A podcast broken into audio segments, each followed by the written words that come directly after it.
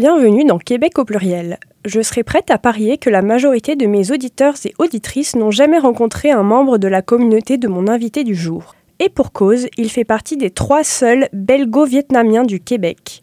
Mais vous allez l'entendre, mon invité est loin de seulement se définir par son appartenance ethno-culturelle. Bonne écoute Je m'appelle Alexia Boyer et je suis d'origine française et québécoise. Dans Québec au pluriel, chaque semaine, je parle d'identité avec un Québécois ou une Québécoise dont l'héritage culturel se trouve également à la croisée de plusieurs chemins. Bonjour Michael. Salut Aletta. Alors, la première question que je pose à tous mes invités, c'est est-ce que tu pourrais te présenter pour celles et ceux qui ne te connaissent pas? Moi, c'est Michael Nguyen. Je suis journaliste au Journal de Montréal. Je suis aussi président de la Fédération des professionnels des journalistes du Québec pour euh, encore un petit peu de temps, mais je sors, je finis mon mandat. Et donc, la raison pour laquelle je t'ai invité dans Québec au pluriel, c'est que tu es québécois, mais également belge et vietnamien. Ouais, c'est un petit peu compliqué. Et français Français également de nationalité. Et donc, est-ce que tu pourrais euh, raconter un peu ton histoire? Parce que des Québécois d'origine euh, vietnamienne, d'origine française, il y en a pas mal. D'origine belge, il y en a un peu moins. en fait, il, y en a, il y en a trois. Il y a moi, mon frère, puis ma soeur. ouais. Des Québécois d'origine belge, vietnamienne et française, ça, je pense que vous êtes la seule communauté, c'est ça? Oui, tout à fait. Puis le consulat belge me l'avait déjà confirmé. Les, euh, les seuls belges, vietnamiens, québécois, c'est... On est trois, là. D'accord. Mais en fait, ce qui est. En fait, quand je dis que je suis belge, c'est parce que je suis né en Belgique. Mais mes parents sont nés au Vietnam. Nguyen, ben, c'est un nom commun euh, au Vietnam. Mm. Ils ont fui pendant la guerre pour s'installer en France et en Belgique. C'est là qu'ils se sont rencontrés. Ils se sont installés en Belgique. Je suis né euh, dans un petit village à côté de Liège, à côté du stade de foot euh, du, du Standard de Liège, en fait. Donc, c'est la ville de Serein. Et en Belgique, ben, il y a la Wallonie et la Flandre. La Wallonie, ça a toujours été euh, traditionnellement euh, l'industrie, le charbon par exemple. Et malheureusement, ben, il n'y a plus de charbon, il n'y a plus d'industrie. Et euh, ben, en fait, le village où je suis né, les, je pense que c'est les frères Dardenne qui ont fait un film par rapport à ça, avec le village qui se meurt. La dernière fois que je suis retourné, c'était en 2011 le banquier du village, euh, c'était la seule personne heureuse parce que le taux d'occupation des bâtiments était de 50%, puis le taux de chômage était quasiment la même chose. C'était un village un, village, un village minier en fait. D'accord. Et euh, en fait, mes parents, ben, en 93, ont décidé de quitter euh, la Belgique pour s'installer au Canada. Et je suis là depuis, depuis que j'ai l'âge de 7 ans en fait. D'accord. Et entre-temps, est-ce que tu as vécu en France ou pas du tout? Non, en fait, j'ai pas vécu en France, mais c'est parce que mon père euh, a fait son service militaire en France. D'accord. Et en faisant son service militaire, il, avait, il a eu la nationalité. Qu'il t'a transmise Qui m'a transmise par le lien de sang et aussi ben, le Vietnam, faut le dire, c'est une ancienne colonie française. Oui. Donc euh, il, y a eu, il y a quand même des liens très forts avec la France. Quel âge tu avais quand tu es arrivé au Québec? Euh, 7 ans et demi, presque 8 ans en fait. Donc, euh, en fait, ma vie, je l'ai faite euh, au Québec. Donc, j'imagine que c'est un âge où euh, ton identité n'est pas encore forgée, tu n'as pas encore forcément une conscience de la culture ou des cultures auxquelles tu appartiens. Comment ça s'est passé, toi, l'acculturation au Québec? Est-ce que tu t'es senti québécois rapidement ou au contraire, c'est quelque chose qui a pris du temps? C'est une bonne question, ça. C'est parce que la particularité de mon cas, c'est que le fait que je sois né en Belgique pour immigrer, le Vietnam, c'est déjà loin. Mm. Je ne parle pas vietnamien. Mes parents ont décidé de m'apprendre le français, l'anglais, parce que c'est les langues les plus importantes. Ils m'ont dit, si tu voulais apprendre une langue asiatique, apprendre le chinois, parce que ça va être beaucoup plus utile que le vietnamien dans, dans le monde des affaires. C'est sûr que les parents, ce qu'ils veulent, c'est que leurs enfants réussissent. Moi, je me sens pas particulièrement vietnamien, même si mon miroir me le rappelle, mon nom de famille me le rappelle. Puis je dis ça, mais je suis pas dégoûté, rien du tout. Je suis vietnamien, puis c'est bien correct, mais je suis belge aussi, puis je suis très québécois aussi. Je dirais que j'ai pas eu de difficulté à m'adapter, peut-être justement parce que je suis un vietnamien belge qui sort déjà de l'ordinaire. Déjà, naturellement, quand on me demande je viens d'où, ben, je dis je suis né en Belgique déjà, les gens, ben, ils me regardent bizarre, puis ils s'attendent peut-être pas à ce genre de réponse. Mais c'est aussi que, en s'adaptant, mes parents m'ont toujours appris que tais-toi au final. T'as pas à sentir quelque chose ou toi, t'es tout simplement toi. Donc oui, j'ai pu me faire des amis, j'avais du fun, on regardait des matchs de hockey du Canadien à l'époque. C'est tout le monde, je suis arrivé en 93, donc le Canadien venait de gagner la Coupe Stanley. Ah, t'es arrivé au bon moment. je suis arrivé en août. Puis ça faisait un mois qu'ils avaient gagné la Coupe, fait tout le monde voulait être Patrick Roy. J'ai appris le hockey quand j'étais petit, ben, on jouait dans, dans les ruelles. Puis là, ben, c'est cool d'être Patrick Roy avec le style papillon. Fait j'ai appris ça comme tout le monde. Puis on était, on jouait dans la rue, puis tout le monde voulait être gardien de but. Puis je sentais pas qu'il y avait une barrière ou quoi que ce soit là. puis encore, on n'était pas la diaspora vietnamienne en 93 n'était pas concentrée dans des quartiers comme maintenant on voit il y a beaucoup euh, d'asiatiques à Brossard. Mm-hmm. Et nous on était euh, on était à Ville-Saint-Laurent qui est très multiculturel. Je suis allé à l'école à l'école française au collège Marie de France c'était très, très, très français. Il y a beaucoup de Québécois.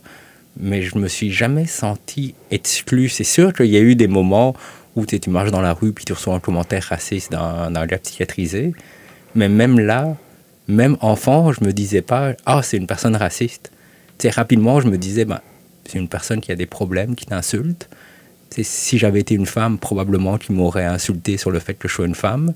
si j'étais une personne qui faisait du surpoids, il m'aurait peut-être insulté par rapport à mon poids, ben, les gens qui veulent t'insulter regardent la première caractéristique physique. Moi, ben, je suis asiatique, c'est ça. J'en reçois de temps en temps, mais j'ai jamais vraiment ressenti de racisme. Mais peut-être parce que j'y ai jamais vraiment pensé. Donc, je le sais pas, parce que je, je sais qu'il y a des gens qui vivent des expériences malheureuses, tristes. Moi, je l'ai jamais vécu, et ça veut dire que ça n'existe pas absolument pas. Mais des fois, je me pose la question comment ça se fait? Peut-être que c'est ce que je dégage, ou peut-être parce que j'ai jamais affirmé mon identité, dans le sens que moi, avant tout, je me sens journaliste. Mm. C'est ma vie, puis mon travail que j'aime, je me dévoue à ça. Peut-être que je donne moins l'opportunité des gens de me questionner par rapport à mes origines. je le mentionne des fois, c'est un clin d'œil. C'est quand je fais euh, des conférences et ils me demandent toujours une petite biographie, puis j'insiste toujours pour dire que je suis né en Belgique. Mais tu sais, j'y tiens, mais c'est pas j'y tiens parce que c'est mon identité, c'est j'y tiens parce que je trouve ça rigolo, puis je trouve ça insolite, parce que souvent ça fait foncer des sourcils pour dire ah on s'y attendait pas. Puis ça engage la conversation, c'est toujours le fun de socialiser de même. Mais peut-être que le fait que tu aies euh, grandi à Ville-Saint-Laurent, où justement il y a autant de communautés, il me semble que c'est le seul arrondissement au Canada, enfin au Québec, où plus de 50% des résidents ne sont pas nés au Canada. Ça se peut. Sur ma rue, par contre, c'était très québécois. D'accord. Je me souviens pas qu'il y ait des jeux de, que je jouais avec des minorités ethniques quand j'étais enfant. D'accord. Mais ceci dit, en même temps, on est enfant. C'est des enfants, ça peut être cruel. Est-ce qu'ils m'ont déjà fait des commentaires? Probablement. Tout comme moi, je les ai sûrement insultés quand on jouait. Mais après, c'est des insultes d'enfants. Il n'y a pas de méchanceté derrière. Mm J'ai déjà eu des surnoms à que maintenant, en 2023, ben, on dirait que ben non, ça se dit pas. C'est, le genre de truc qu'on peut adresser à job. En même temps, il n'y a pas de méchanceté derrière. Puis les enfants, ça se joue, ça dispute, ça s'insulte. Puis voilà, je ne l'ai jamais pris à cœur. Puis je me suis jamais senti attaqué par rapport à mon identité qui est peut-être pas le plus classique des Québécois. Et tu disais que tu te sentais avant tout journaliste. Euh, tu es même président de la FPJQ depuis euh, un bout, là, ça fait 4 ans, c'est ça? 4 ans, en effet. Donc, tu occupes, de par ton métier, euh, une place assez centrale dans la vie démocratique du Québec. Je me demandais si, si pour toi, c'était aussi une façon d'incarner ton identité québécoise. Pas vraiment, en fait. Non? Non, c'est plus pour incarner le journalisme. Tu sais, puis, en fait, c'est peut-être mon éducation qu'on m'a appris de focuser sur les études. Le travail, c'est de réussir dans la vie parce que c'est certain quand on a des parents qui ont fui la guerre, mes parents ont travaillé excessivement fort dans leur vie pour leurs enfants.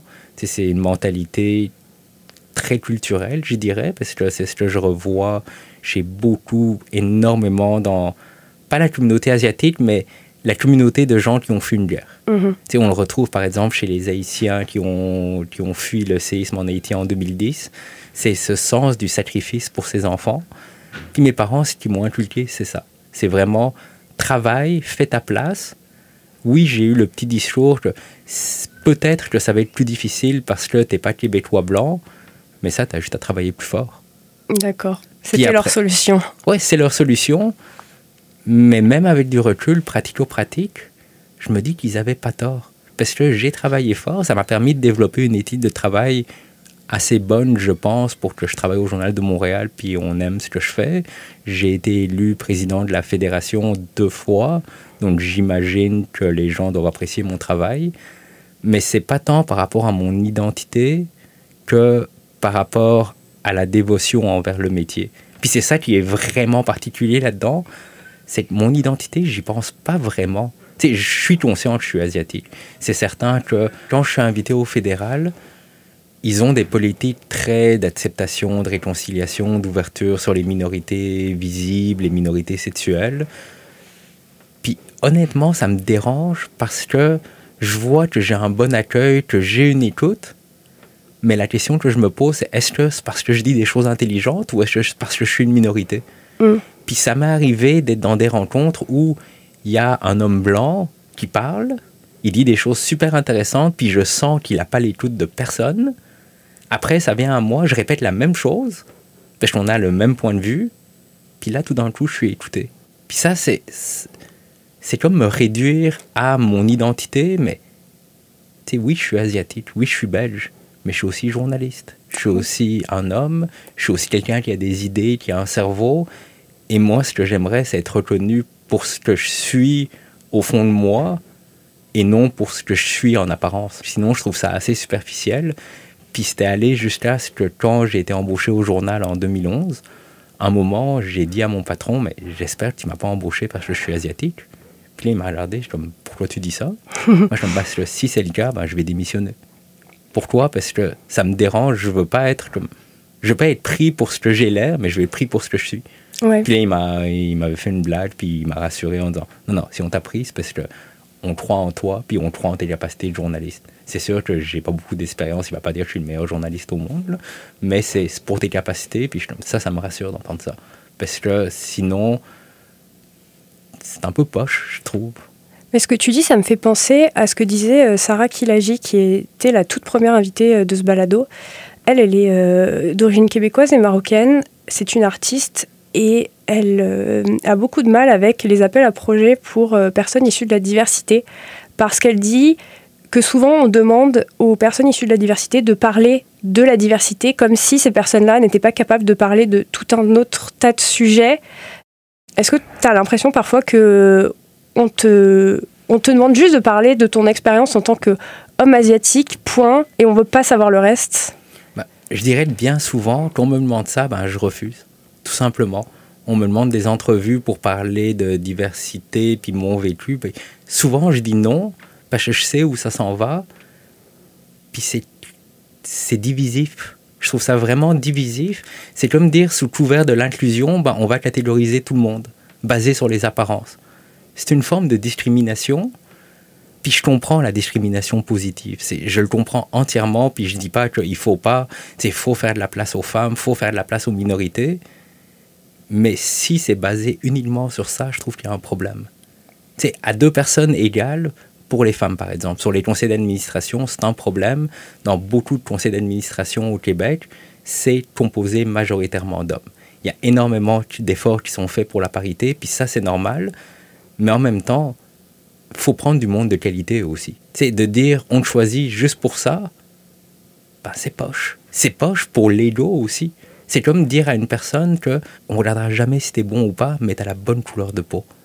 Puis ça, c'est des discours qu'on entendait il y a longtemps, à l'inverse, que je trouve qui est pas rassurant, puis qui démontre la volonté est là. Je comprends qu'il n'y a pas de méchanceté derrière, mais au final, c'est une forme de ségrégation. Puis ça, c'est pour toi refaire les erreurs du passé, mais à l'inverse, dans le sens opposé. Est-ce que c'est vraiment ça qui va faire avancer la société? Est-ce que c'est vraiment ça qui va faire une société unie, avec une cohésion, qui va avancer dans la même direction, alors qu'on dit que, ben non, toi, euh, en journalisme, la question se pose souvent, c'est écrire sur les transsexuels, par exemple, sur les personnes trans. Il y en a qui disent, ben, ça prend un trans pour parler des trans. Moi, je suis comme, ben non, au contraire. Parce qu'un journaliste, sa job, c'est pas de parler de son vécu, c'est d'interviewer du monde. Puis un des meilleurs articles que j'ai lus sur la diversité culturelle euh, sexuelle, c'est un journaliste du 24 heures qui est un homme blanc dans la mi-trentaine, mais lui, c'est comme un bon journaliste, il est allé parler à des intervenants de partout. Et ça a fait un article lui, c'est pas le sujet qu'il maîtrise, mais c'est ça sa job, il a parlé à du monde.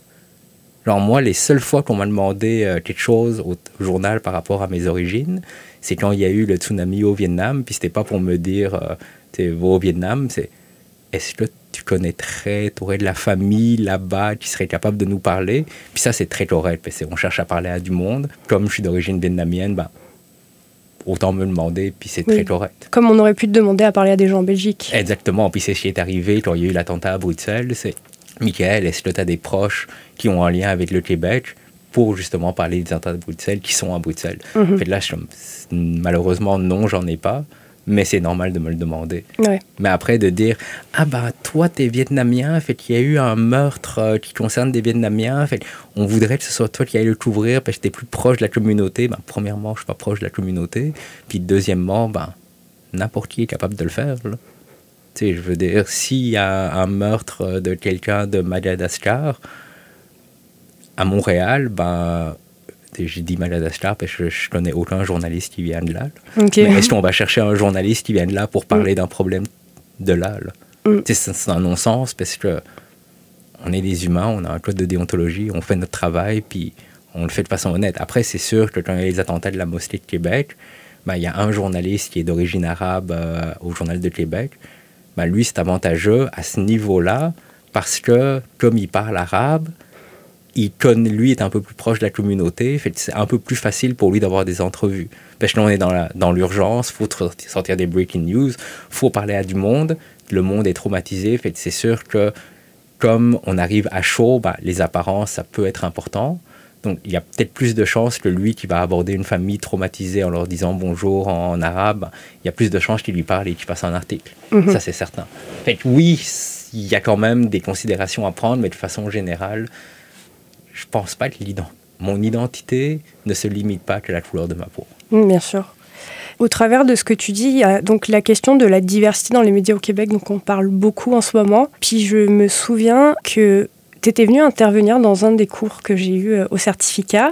C'est une question qui avait été abordée et tu disais qu'en fait, la difficulté, elle se trouve pas forcément à l'embauche, elle se trouve au moment de faire les choix d'études parce qu'il y a plusieurs communautés culturelles où dire à ses parents qu'on va être journaliste, c'est pas forcément quelque chose de facile et les parents vont pas forcément encourager leurs enfants à faire ce choix-là. Est-ce que toi, c'est quelque chose que tu as rencontré? Puis je pense qu'aujourd'hui, tes parents sont fiers de ce que tu fais. Enfin, j'ai eu l'occasion de discuter avec ton père à un 5 à 7 de la, de la FPJQ. Il avait l'air assez fier. Mais, ça se voit pas, euh, mais je suis en train de rougir. mais euh, c'est ça. Que, comment ça s'est passé euh, de ton côté? De mon côté, ben, en fait, c'est comme beaucoup de familles d'immigrés.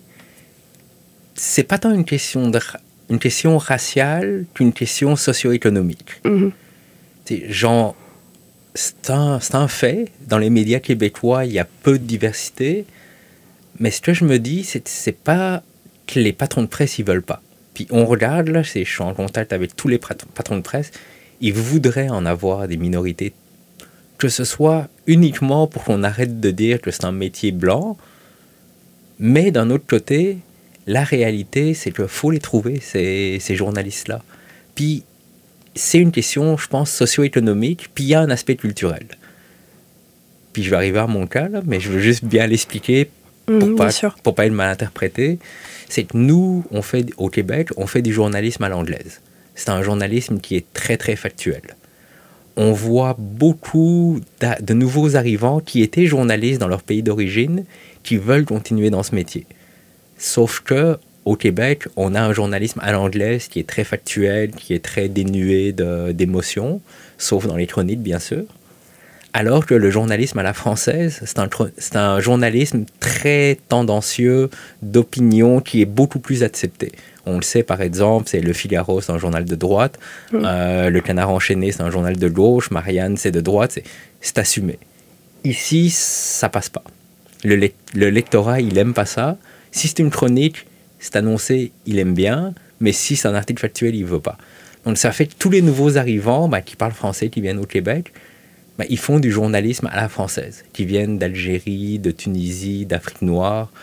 C'est du journalisme qui se fait pas ici, donc c'est sûr qu'après, ils n'arrivent pas à trouver de job. ils envoient leur CV, ils ont leur portfolio. Bah, je connais aucun patron de presse qui va les embaucher parce qu'ils vont se dire, bah, c'est pas du journalisme tel qu'il se fait ici. Fait. Puis c'est pas une question que le journalisme africain est pas bon c'est du journalisme à la française. Hmm. Un journaliste français qui vient ici, qui cherche un job, ben, il va avoir le même problème. Ils vont lire son, ses tests, puis ils vont dire euh, ben, il est peut-être mieux d'être chroniqueur, mais il ne sera pas journaliste factuel. Fait qu'il y a cet aspect-là, mais c'est facile après de ne pas avoir de job, puis se dire il y a peut-être une question raciale. Parce que oui, il y a quand même du racisme, il y a des préjugés, puis il y a de la méfiance qu'on connaît moins et tout ça. Mais est-ce que c'est parce qu'il est noir? Est-ce que c'est parce que c'est un nouvel arrivant puis il n'y a pas encore sa citoyenneté, fait qu'on ne sait pas va avoir sa résidence permanente? Il y a plein de facteurs. Après, il y a le côté socio-économique parce que dans mon cas, comme dans beaucoup d'autres, c'est sûr, mes parents n'étaient pas branchés à ce que je sois journaliste. Pourquoi? Parce que ils ont trimé dur. Mon père, il a travaillé euh, comme agent de sécurité, il faisait des chiffres de nuit je me rappelle encore, là, à 9h du soir, il se préparait pour partir à job. Puis quand j'étais rentré, quand je me réveillais, il n'était pas encore là, puis il rentrait juste après, puis complètement claqué. Tout ça pour être payé au salaire minimum. je comprends, quand je suis rentré à l'université, bah, je voulais faire du journalisme. Bah, lui, il va voir sur le site du gouvernement du Québec, Emploi Québec, voir c'est quoi le métier. Puis là, il voit que le salaire moyen, c'est 30 000 dollars par année avec un taux de placement de moins de 50% bah, c'est sûr qu'il s'est dit, bah, moi je trime dur, je sacrifie ma vie pour mes enfants, bah, je voudrais que mes enfants y réussissent. Hmm. Puis réussir, malheureusement, quand tu as fui la guerre avec 5 dollars dans tes poches, bah, il y a un aspect monétaire. C'est, mes parents ne voulaient pas que je vive ce qu'eux ont vécu. Puis c'est tout à fait normal. Tout comme une maman qui a fui le séisme en Haïti en 2010, elle travaille comme préposée aux bénéficiaires, elle a une job difficile, bah, elle veut le meilleur pour ses enfants. En fait, quand son enfant va lui dire bah, Je vais étudier en journalisme, qu'elle va aller regarder, bah, je peux la comprendre de se dire bah, Moi, je travaille, j'ai pas d'argent, on se prive, on sort pas, on mange à peine à notre faim. Pour le même prix, ça tenterait pas de rentrer dans un programme où le taux de placement est de 100%, où tu es sûr d'avoir une job, comme infirmier par exemple. C'est une job, tu manqueras jamais médecin avocat, c'est prestigieux, travailler dans une banque, c'est une job stable où tu es sûr que, bah, à moins que tu sois vraiment mauvais, tu vas te placer. Fait c'est pas tant une question raciale que je comprends. Je comprends tout à fait. Puis je suis convaincu que si on allait en Europe de l'Est, si on regarde les Ukrainiens par exemple, il y a la guerre en Ukraine, il y en a beaucoup qui ont fui l'Ukraine, il y en a qui sont installés au Canada. Puis c'est, si on regarde, la couleur de peau sont très blancs, c'est slaves, ils n'ont pas l'air d'être étrangers, en guillemets, mais ils vont avoir la même mentalité. Ils vont trimer dur, ils vont devoir apprendre le français, apprendre l'anglais, travailler. Quand tu parles pas la langue, ben, tu n'as pas les meilleurs jobs, ça c'est certain. Ben, ils vont vouloir que leurs enfants réussissent, puis je suis convaincu aussi, fait, si on veut augmenter la diversité dans les salles de nouvelles, ben, ça prend des actions qui commencent dès le primaire. C'est d'envoyer le message que oui, c'est une job viable que oui, c'est faisable de le faire, mais malheureusement, on reçoit très très peu d'écoute de la part de tous les gouvernements. Puis ce que je soupçonne, c'est parce que faire ça, ce serait magnifique, mais ça prendrait une génération. Au minimum dix ans, parce que c'est changer les mentalités. Malheureusement, les élections euh, au pays, c'est tous les quatre ans.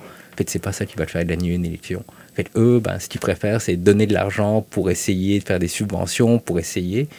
Mais le bassin, il n'y en a pas puis j'en vois, j'en parle, il y en a, mais je veux dire, c'est une job de classe moyenne, le journalisme.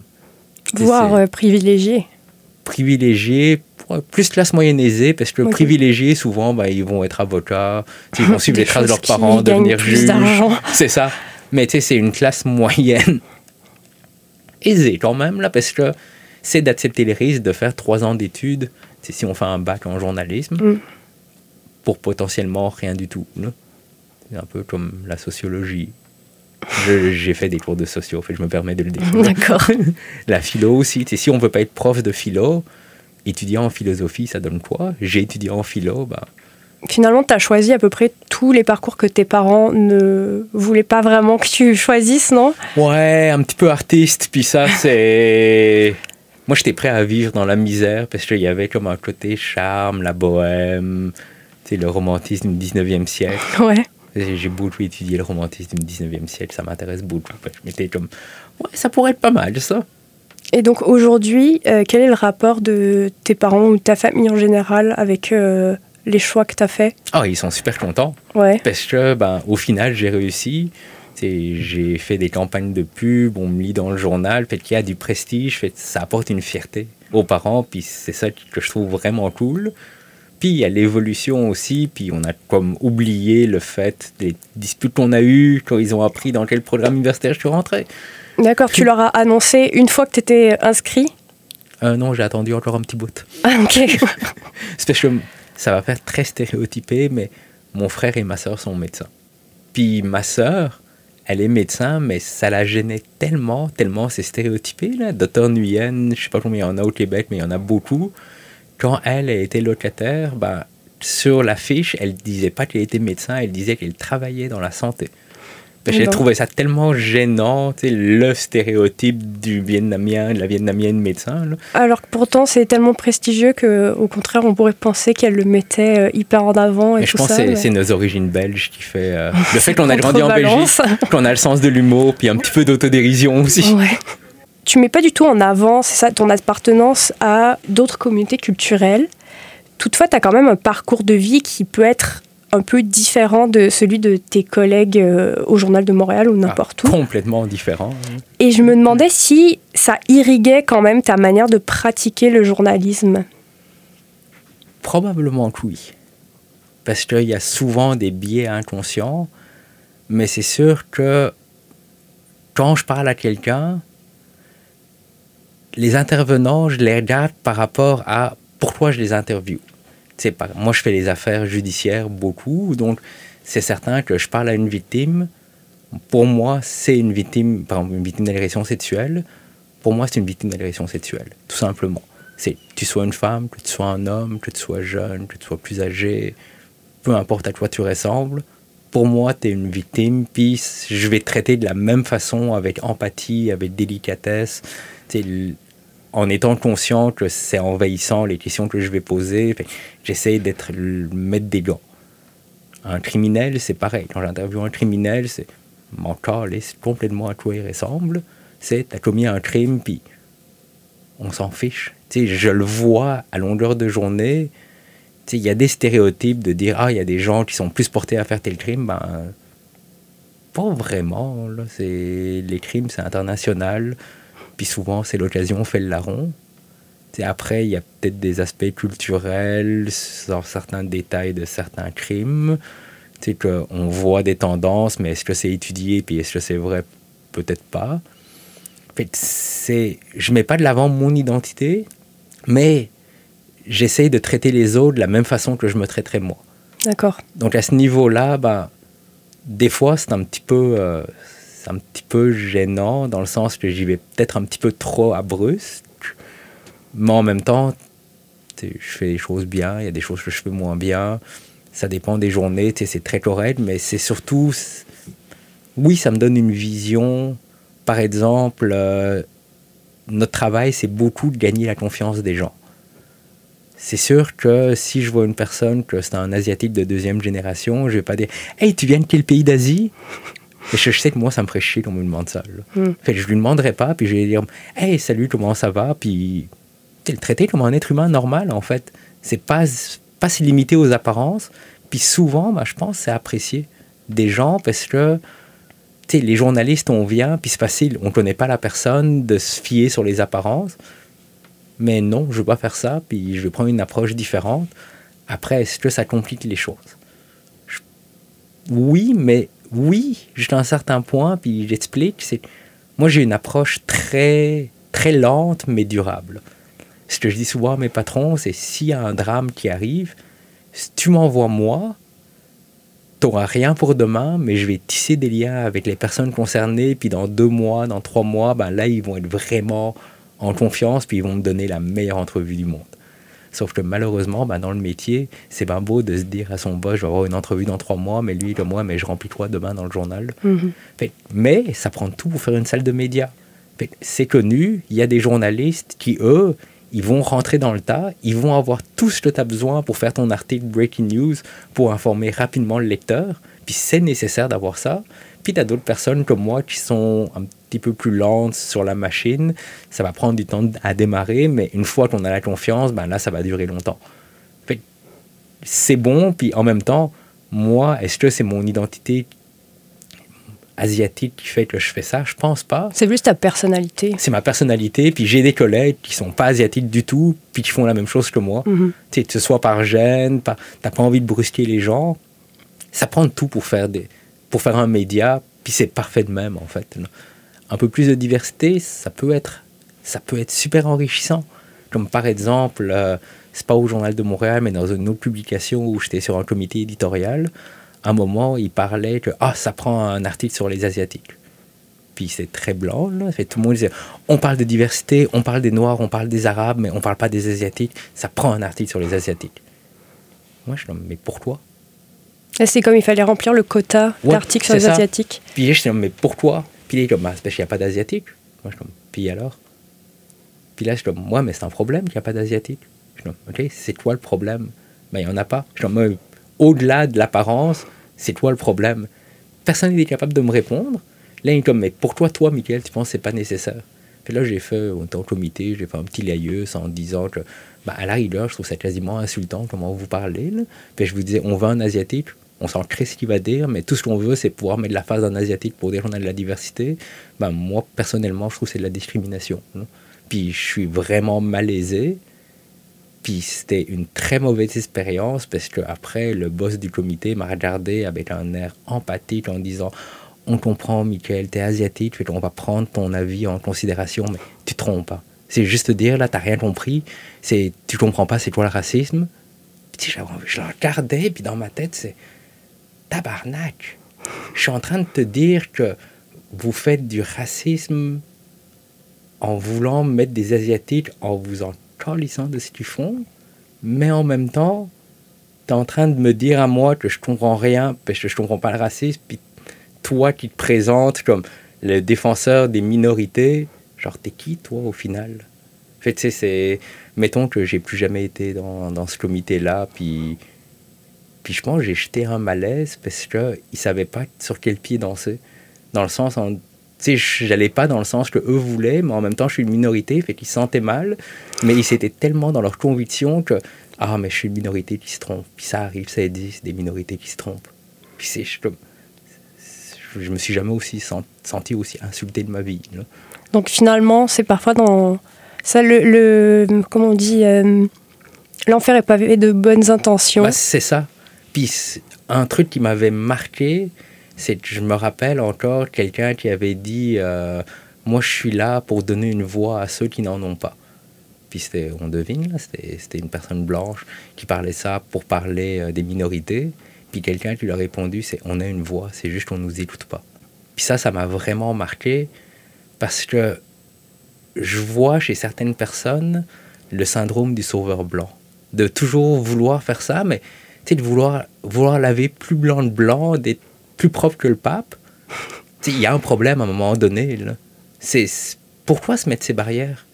Tu sais, Pourquoi ne pas se dire, bon, on va faire des choses qui vont intéresser le monde?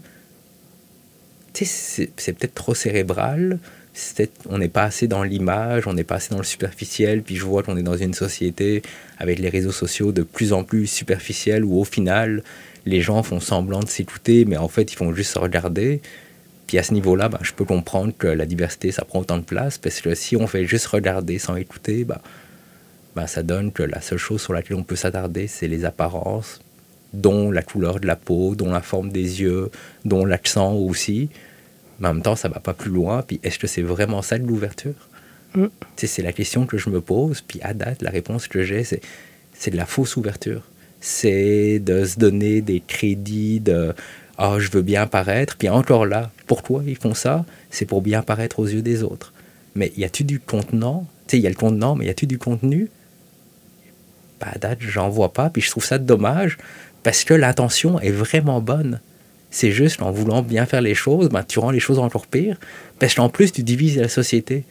Est-ce qu'on pense vraiment que les gens qui s'installent au Québec, c'est pour vivre dans leur monde puis recréer le pays qu'ils ont fui? En général, il y a deux types d'immigration. Il y a l'immigration de guerre puis euh, l'immigration économique. L'immigration économique, je suis moins familier, j'en parle moins, mais l'immigration de guerre, c'est des parents qui quittent le pays à cause de la guerre. Moi, mes parents ils me disaient Oublie Vietnam, ton Vietnam, c'est le napalm, c'est la guerre, c'est les morts. pourquoi tu voudrais te reconnecter à ton pays Puis tu sais, il, me dit ça, puis il y en a qui veulent reconnecter. Même dans ma famille, mon frère, ma soeur, ben, ils ont tous été au Vietnam. Pas toi? Non. Moi, c'est quand je veux rentrer euh, dans mon pays, c'est je prends un avion pour Bruxelles. C'est un petit peu moins loin. Ouais. Puis après, ben, je retrouve des lieux que je me rappelle de mon enfance, mon petit village tu sais, c'est chez moi, mais tu sais, ça veut pas dire que le Québec, c'est pas chez moi. Mhm. Tu sais, il y a cet aspect de nostalgie. Ouais. tu sais, je dis que je suis belge parce que ça, ça génère des réactions, parce que les gens s'y attendent pas, mais au final, je suis québécois, là. Mhm. Puis, je suis québécois parce que je suis capable de prendre l'accent québécois. C'est parce que je mange de la poutine, ben non, c'est parce que je me sens québécois. J'ai grandi ici. J'ai une mentalité québécoise. Puis quand je dis mentalité québécoise, il n'y en a pas une.